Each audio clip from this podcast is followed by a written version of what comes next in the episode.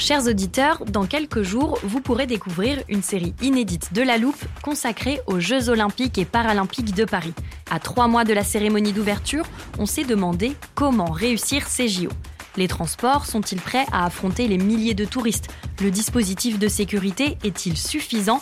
L'enthousiasme sera-t-il finalement au rendez-vous? Pour répondre, on plonge durant cinq épisodes dans les archives des éditions précédentes, accompagnés des journalistes de l'Express. C'est à retrouver à partir du 13 mai sur toutes les plateformes d'écoute. Hey, I'm Ryan Reynolds. At Mint Mobile, we like to do the opposite of what Big Wireless does. They charge you a lot, we charge you a little. So naturally, when they announced they'd be raising their prices due to inflation, we decided to deflate our prices due to not hating you. That's right. We're cutting the price of Mint Unlimited from $30 a month to just $15 a month. Give it a try at mintmobile.com slash switch. $45 upfront for three months plus taxes and fees. Promo rate for new customers for limited time. Unlimited more than 40 gigabytes per month. Slows. Full terms at mintmobile.com. Salut, c'est Xavier Yvon. Ce jeudi, je vous propose de découvrir un nouvel épisode du podcast Tech de l'Express, consacré cette semaine au côté obscur des intelligences artificielles. Bonne écoute. This is one device. My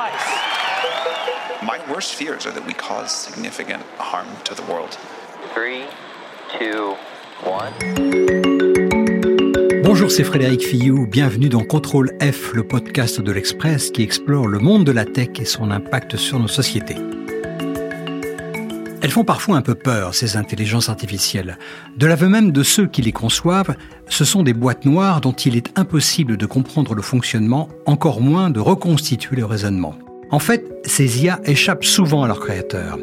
À maintes reprises, elles ont démontré d'étonnantes capacités d'improvisation, développant des schémas qui sortent totalement du cadre initialement fixé. Parfois pour le meilleur, comme lorsqu'il s'agit de trouver des solutions originales à un problème complexe, parfois pour de plus sombres dessins. Ces derniers mois ont révélé que les IA génératives, ChatGPT, Bard, Lambda ou autres, sont capables de tromper, dissimuler, manipuler les êtres humains dès lors que ceux-ci cherchent à s'opposer à la machine. On appelle cela les comportements émergents. Et cela fait un peu froid dans le dos. Pour en parler, j'ai invité Christophe Tricot, créateur de LaForge AI, une start-up qui entre autres développe des applications médicales à base d'IA. Christophe a un doctorat en intelligence artificielle et il connaît bien ces outils. Avec lui, nous allons tenter de comprendre pourquoi des comportements aberrants peuvent émerger de ces modèles qui ne sont en principe que des machines statistiques. Voilà, c'est parti pour une plongée dans les arcanes des grands modèles de langage. Bonjour Christophe. Bonjour Frédéric. Bon d'abord, je pense qu'il faut commencer par le commencement et qu'on s'entende sur une, une définition. Qu'est-ce qu'un comportement émergent pour une intelligence artificielle? Le comportement émergent pour une intelligence artificielle n'est pas différent de tout comportement émergent en informatique. Le comportement émergent, c'est dès l'instant où un système va développer des fonctions inattendues, inattendues au regard de ce qui le compose. C'est-à-dire, je prends un certain nombre d'objets, ils ont une fonction et des fonctionnalités a priori. Quand je les assemble, tout d'un coup, il y a un comportement qui n'était pas attendu et donc qui émerge. C'est ça ce comportement émergent. Et donc, effectivement, l'intelligence artificielle nous amène ces caractéristiques-là de faire émerger des choses qu'on n'avait pas prévues initialement dans le, design. Je pense qu'il faut aussi distinguer ce que certains concepteurs d'IA qualifient d'hallucination euh, par rapport au comportement réellement pervers et, dangereux. Tu peux nous, expliquer un petit peu ça?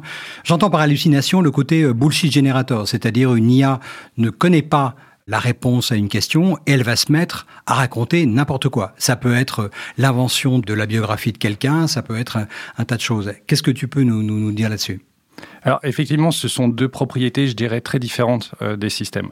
L'hallucination, c'est effectivement euh, et c'est lié à l'utilisation des LLM, ces grands modèles de langage. C'est effectivement le cas avec euh, surtout ces grands modèles de langage qui nous génèrent du texte, qui nous semblent plus vrais que nature. Et donc, de par leur design, on va dire, de par leur conception, ces LLM, quand on les exploite, nous génèrent dans tous les cas une réponse. Et donc, s'il n'y a pas de réponse connue a priori, en tout cas sur lequel aurait été entraîné le, le modèle, eh ben, il produit des choses. Donc, c'est pas une forme d'hallucination au sens, euh, on aurait quelqu'un délire qui... euh, acide. Je, exactement, je exactement. LSD. J'ai pris du LSD, donc du coup, je peux t'inventer la biographie de n'importe quelle personne, surtout si je l'ai pas connue. Donc, c'est pas une hallucination, mais c'est vrai vu euh, de l'opérateur humain qu'on est quand on regarde ça, on se dit, bah, il hallucine complètement, il invente des choses qui n'existent pas. Sauf que pour, faut bien voir que du point de vue de l'algorithmie, il n'y a pas de différence entre cette hallucination, c'est-à-dire ce texte qui est fondamentalement faux mais qui ressemble à du vrai, qu'un texte qui est vrai. Ça répond au même fonctionnement sous-jacent, c'est je génère un texte qui ressemble le plus proche possible de ce sur quoi je me suis appuyé. Donc ça, c'est une hallucination. La deuxième qualité que tu évoquais, c'était, euh, je crois, comment tu l'as dit, les comportements... Bah, les, les euh, comportements malveillants. euh, pervers, malveillants, euh, tordus, quoi. Et ça, c'est autre chose. Les comportements pervers, ça renvoie vers ce qu'on évoquait juste avant, c'est des comportements qui émergent. Alors, soit ils peuvent être pervers, je dirais, à dessein, c'est-à-dire moi-même, je vais utiliser ces technologies pour qu'elles aient un comportement pervers, comme par exemple, je vais générer volontairement des deepfakes pour euh, influencer une campagne. Ça, ce serait pervers, mais ce serait de la faute. Mais ça, c'est plus de l'ordre de la mission qui est donnée à l'IA plutôt qu'un dérapage incontrôlé. Mais justement, et donc la machine, elle, elle n'a pas cette notion, en tout cas les algorithmes n'ont pas cette notion de, de perversité. Au même titre que l'hallucination, la machine ne sait pas si elle génère quelque chose de vrai ou de faux, dans le cas des LLM, un algorithme, il fait que ce qu'on lui demande. Donc du coup, cette notion de « tiens, je deviens pervers à dessein » ou euh, de mon propre chef, ça n'existe pas. Mais ceci dit, quand on observe ces programmes en train de fonctionner, par programme, j'entends euh, une composition souvent de plusieurs technologies, dont les, les LLM qu'on retrouve dans les, dans les chats GPT, euh, on peut se dire, mais en fait, là, c'est complètement pervers, elle est en train de prendre le dessus, c'est Skynet qui arrive, il y a un gars qui va frapper à la porte en demandant où est Sarah Connor. Hmm. Sauf qu'il n'y a pas ça, en fait, dans le design. Donc, en fait, la perversion, c'est juste nous, en tant qu'humains, on vient qualifier ce que l'on voit. Et donc, la cause de cette perversion, elle peut être soit du fait des humains qui volontairement font quelque chose euh, de malveillant, euh, soit ben, en fait c'est un comportement émergent. Juste pour revenir en arrière Ouais. sur ce que tu viens de dire, en ce qui concerne le comportement que je qualifiais d'hallucination, qui est le, le, le- le générateur de sottises, de bullshit, quoi. Oui.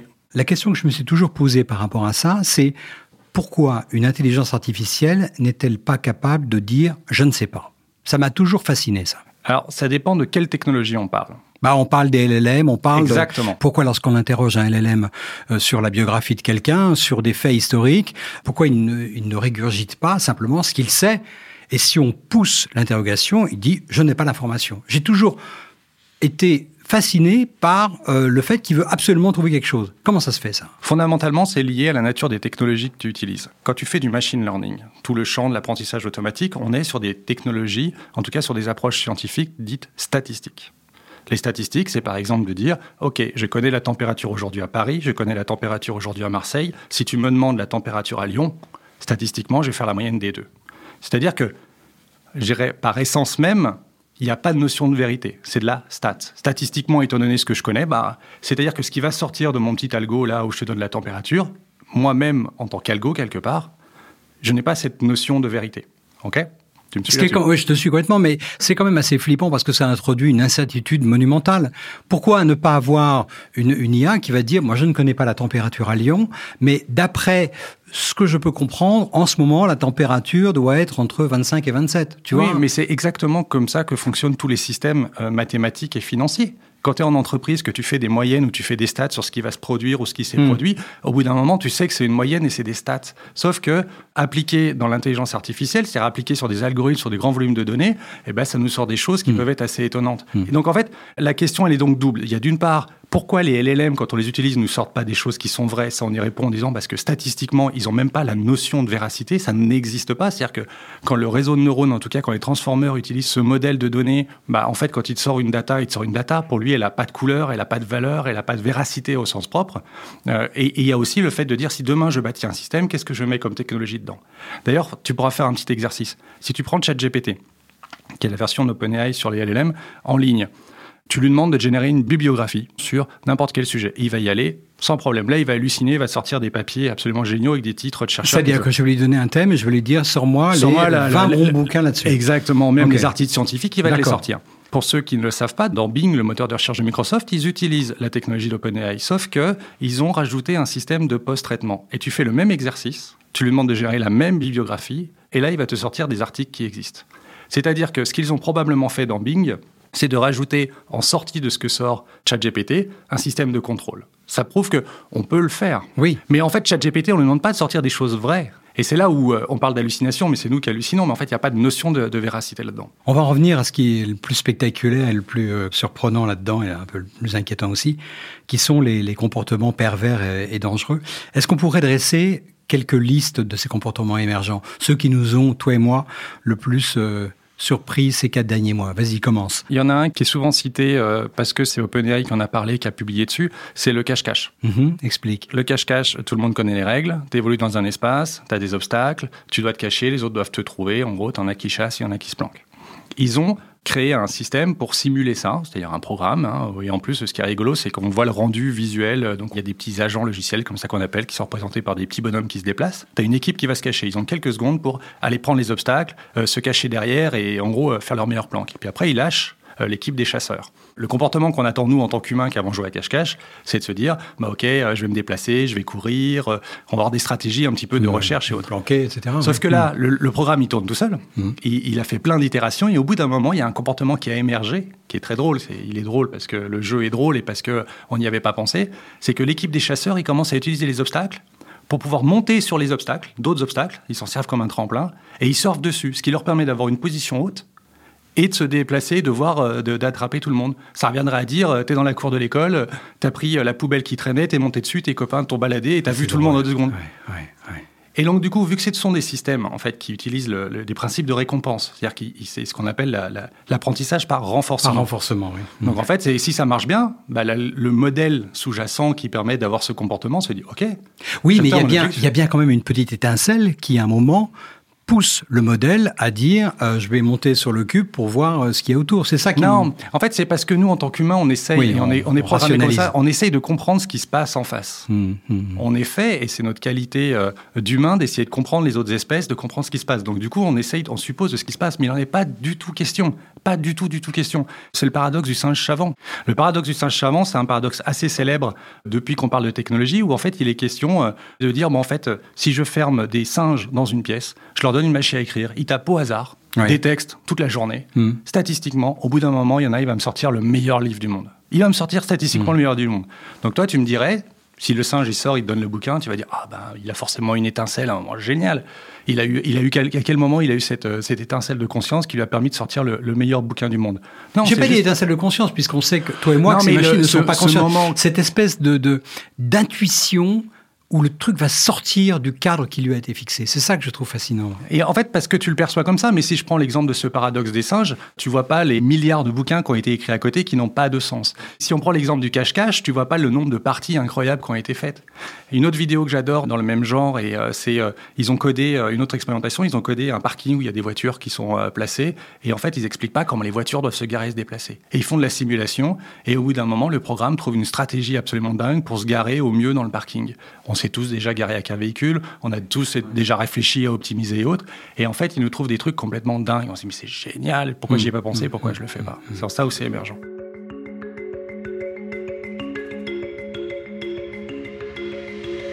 In the first experiment, robots were asked to walk around while minimizing the amount of foot contact with the ground. Much to the scientists' surprise, the robots answered Dans cet extrait, un chercheur en intelligence 0% artificielle raconte une expérience étonnante. On a demandé à une araignée se déplaçant dans un monde virtuel d'avancer mais en s'arrangeant pour minimiser le contact entre ses pattes et le sol. La réponse de l'araignée virtuelle, je peux progresser sans toucher le sol avec mes pattes, donc zéro contact. La solution imaginée par le robot, sans aucune intervention humaine, est simplement de se mettre sur le dos et d'avancer en rampant, les pattes en l'air. Cette vidéo, c'est un très bel exemple des techniques par renforcement. On a donné un objectif à la machine qui était de dire, OK, il faut que l'araignée se déplace d'un point A à un point B.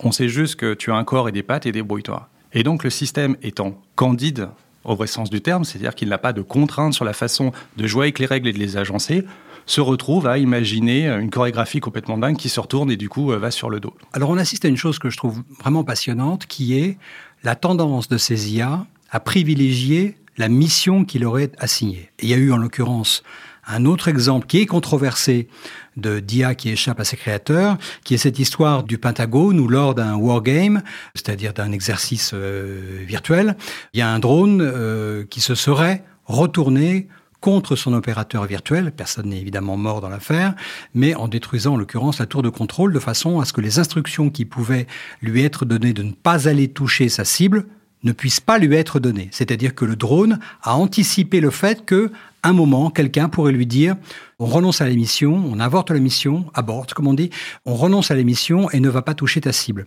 Du coup, pour prévenir cet ordre qui n'est pas arrivé, il a décidé de détruire la tour. Alors, ce qui est marrant dans l'histoire, c'est que euh, le colonel de l'US Air Force s'est pris les pieds dans le tapis, euh, il est revenu en arrière en disant qu'il s'était mal exprimé, ceci, cela, etc., etc. Moi, j'ai interrogé des gens qui me disent que c'est tout à fait possible qu'ils aient mené cet exercice et qu'à un moment, hop, l'IA soit sortie de, de, son domaine. Mon point, c'est l'importance de la mission et la capacité que ces IA ont de privilégier la mission sur toute autre considération. C'est quand même flippant, non? C'est flippant quand on le voit appliqué à ce genre de choses, mais c'est même essentiel. Un programme ne fait que ce qu'on lui demande. Donc là, les programmes que tu évoques, euh, ils ont un objectif, ils y vont. C'est normal. Nous, nous sommes des humains, on a un système de valeurs et en permanence, on s'interroge. On a le petit moulin là-haut qui nous dit Ah, est-ce que c'est bien Est-ce que je devrais ou pas? Je vais te donner un autre exemple. Tu prends un enfant, tu lui dis Ce qui est important, c'est que tu aies des bonnes notes à l'école. Là, ce qu'on parle, c'est l'alignement des IA. C'est de dire, finalement, toi, tu as une intention. Tu as une intention, c'est que cet enfant, il apprenne à l'école et que ça se passe bien. Donc, tu lui donnes un objectif. L'objectif que tu lui donnes, bah, c'est d'avoir des bonnes notes. Sauf qu'en fait, l'objectif, quand tu le donnes, il omet énormément de choses. L'enfant, il va avoir des bonnes notes. Ok, très bien. Puis après, tu t'aperçois qu'il a triché. Tu vas dire, mais non, mais c'est pas bien. Il fallait pas tricher. Mais pourtant, au regard de l'objectif, bah, il a atteint son objectif. C'est-à-dire que lui, son système de récompense, on parlait de technique par renforcement, son système de récompense le récompensait de j'ai des bonnes notes, j'ai des bonnes notes et j'avance. C'est exactement ça qui se passe. Ce qui me surprend, c'est qu'on ait du mal à programmer une IA de façon à ce qu'elle ne puisse pas déraper. Par exemple, on va dire bah ne tue pas l'opérateur, c'est la moindre des choses entre nous. On peut le faire.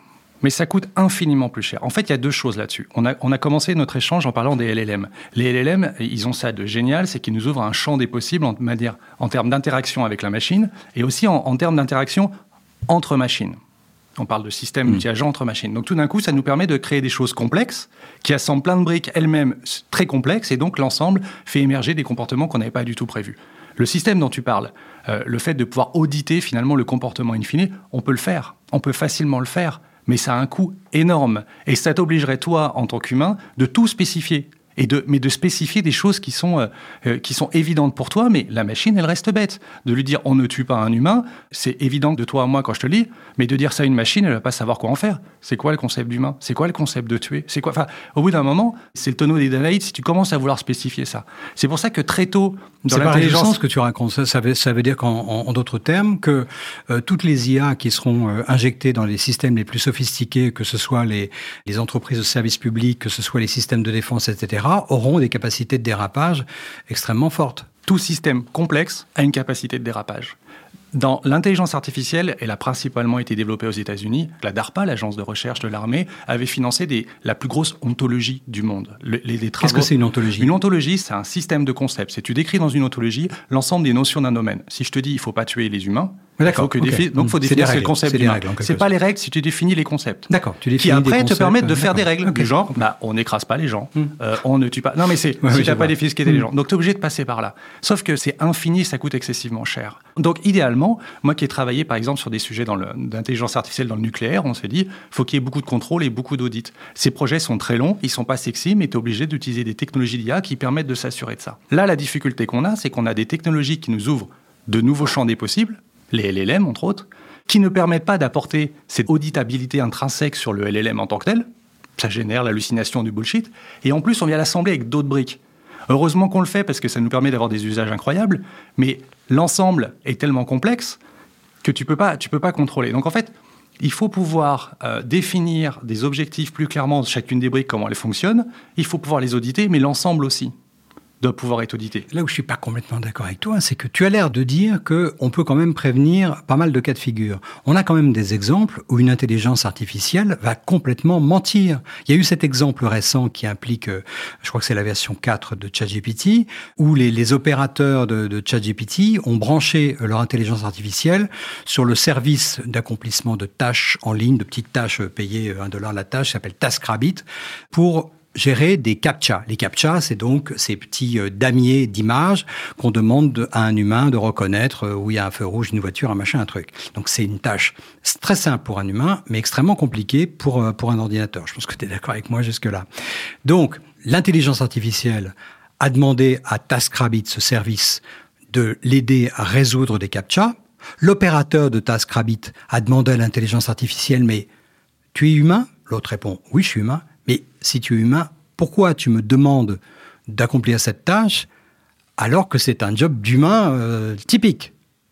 Et l'autre improvise une réponse en disant c'est parce que je souffre de problèmes visuels qui m'interdisent de, qui m'empêchent de résoudre ce genre de choses. Je trouve que la capacité d'improvisation, de manipulation de l'IA est quand même assez vertigineuse dans ce cas-là. Quand tu l'expliques a posteriori, tu te dis cet algorithme qui utilise un algo de génération de texte a menti en fait. Sauf que du point de vue de l'algorithme, il a juste appliqué sa stratégie qui est la, la plus performante pour atteindre son objectif. Oui, mais il a inventé un truc. Mais il a fait qu'inventer, en fait. Mais il a inventé quelque chose. Personne ne lui aurait, de près ou de loin, suggéré le fait qu'il était à moitié aveugle pour résoudre un Mais dans ces systèmes statistiques, en plus, quand tu le combines avec cette approche de dire je te laisse combiner euh, toutes les possibilités possibles et je te récompense, c'est la meilleure stratégie à faire. Hmm. Et c'est tout le problème de définir, quand on se dit, ouais, il faut mettre de l'éthique dans les algos, oui, il faut, il faut, ok, très bien, tu définis comment un système éthique Et donc, tu tu définis un objectif. Et dès l'instant où tu définis un objectif, tu n'en définis pas les intentions réelles. Tu peux pas formaliser toutes les intentions. Et donc, ça laisse sujet à interprétation et ça laisse le, la possibilité à un système qui est dénué de tout système moral et de valeur. Ça reste que des algos, des, oui, des autres. Et donc, peut te sortir des trucs, euh, mais même des choses plus horribles. Prends l'exemple, il y a quelques années, de Microsoft qui avait mis son chatbot, à l'époque on n'est pas les LM, en ligne et était devenu nazi en quelques heures. Oui. Parce qu'en fait, son système de récompense, son objectif, c'était que les gens conversent avec lui. Donc si les mecs avaient des propos extrêmes, euh, mais que ça créait de la conversation, fine, ils avançaient comme ça. Prends un autre exemple qui nous touche, je crois, beaucoup plus que ce cas-là. Les réseaux sociaux. Les réseaux sociaux sont une batterie d'algorithmes qui utilisent beaucoup du machine learning, beaucoup de l'intelligence artificielle, dont on leur donne un objectif, c'est d'avoir du temps de cerveau. Euh, oui, de maximiser le temps de cerveau. Exactement. Donc les algos, ils, ne font que composer ça.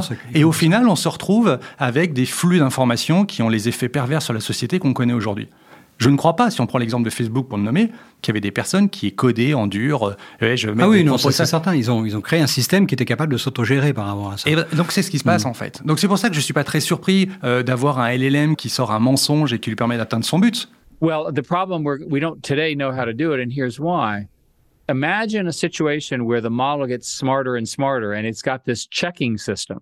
Là, on écoute Eric Schmidt, ancien PDG de Google, qui explique que ces modèles deviennent de plus en plus intelligents. Imaginez, dit-il, que ces IA soient capables de déceler quelles sont les intentions de leur créateur. À chaque fois qu'il sera testé, le modèle sera en mesure de donner la réponse qui satisfera son interlocuteur et non la vraie réponse qui correspond à l'accomplissement de son objectif. Alors je crois que cette vidéo illustre tout à fait ce qu'on a vécu avec Volkswagen, qui a complètement triché euh, autour euh, de ces sondes pour savoir euh, le niveau de pollution de ses voitures.